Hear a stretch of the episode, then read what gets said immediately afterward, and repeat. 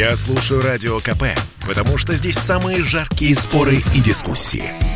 И тебе рекомендую. «Техника и жизнь» на Радио КП. Ведущий рубрики – основатель и главный редактор mobilreview.com и ведущий аналитик Mobile Research Group Эльдар Муртазин. Здравствуйте. С вами Эльдар Муртазин, и поговорим мы сегодня о непопулярном вопросе, о котором не задумывается совершенно никто, и когда я говорю «никто», я утверждаю это с полной уверенностью. Во всяком случае, большинство людей не думает о плохом, а именно о том, что случится с цифровыми активами, аккаунтами в социальных сетях, фотографиями, которые вы разместили где-то, например, в Инстаграм, после того, как вас по какой-то причине не станет.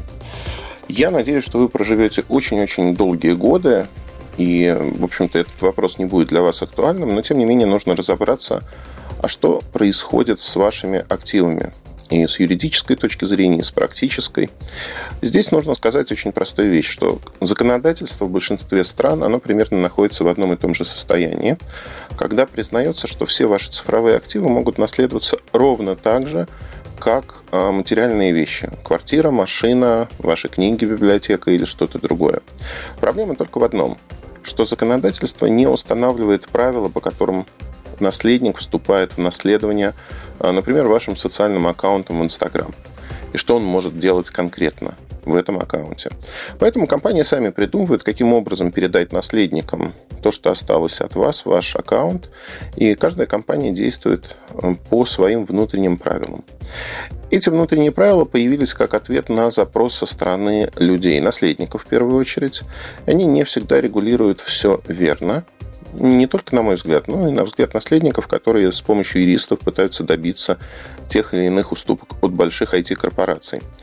Что можно сегодня сделать для того, чтобы облегчить себе жизнь? Ну, в общем-то, большинство компаний а, оно а, предлагает следующий путь. Либо ваш аккаунт закрывается навсегда, и вы, когда вы прекращаете им пользоваться, и, например, Google делает это наиболее доступным образом. Вы сами можете установить период неактивности по умолчанию, это 3 месяца, а, до того, как ваш аккаунт будет заморожен или удален.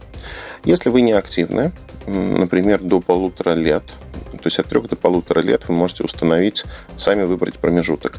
С вами пытаются связаться всеми способами, которые доступны. На вашу почту, запасную почту, по СМС. Если вы не отвечаете, то аккаунт замораживается. Но вы можете отметить, что он будет удален. Либо вы можете указать до 10 наследников, кто получит доступ к вашему аккаунту, сможет управлять им, а именно загружать информацию из него и так далее. И это достаточно простой способ. Facebook, например, предлагает э, установить памятную надпись. Э, можно не закрывать аккаунт. Тот, кто является наследником, он может управлять им.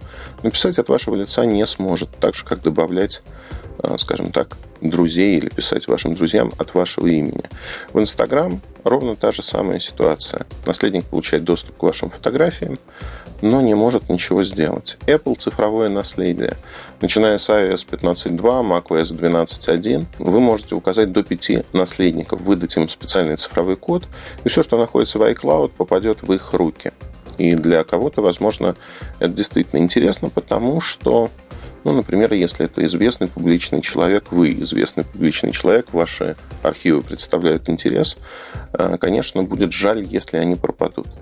Для большинства людей, наверное, это не так интересно, и большинство выбирает опцию удаления всех данных, потому что, ну вот я, знаете, как рассуждаю, если говорить про ваших близких, вы переписываетесь с ними, вы делитесь фотографиями, у них это уже все есть.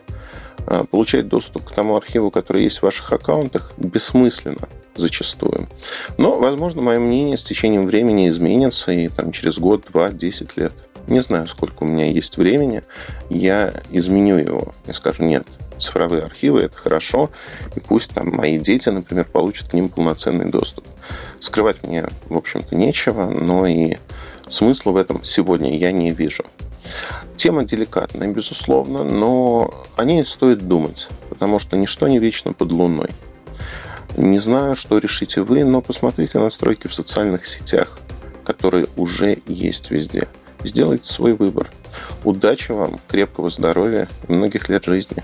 Больше информации вы можете найти в моем телеграм-канале mobilereview.com. До встречи. Техника и жизнь. На радио КП.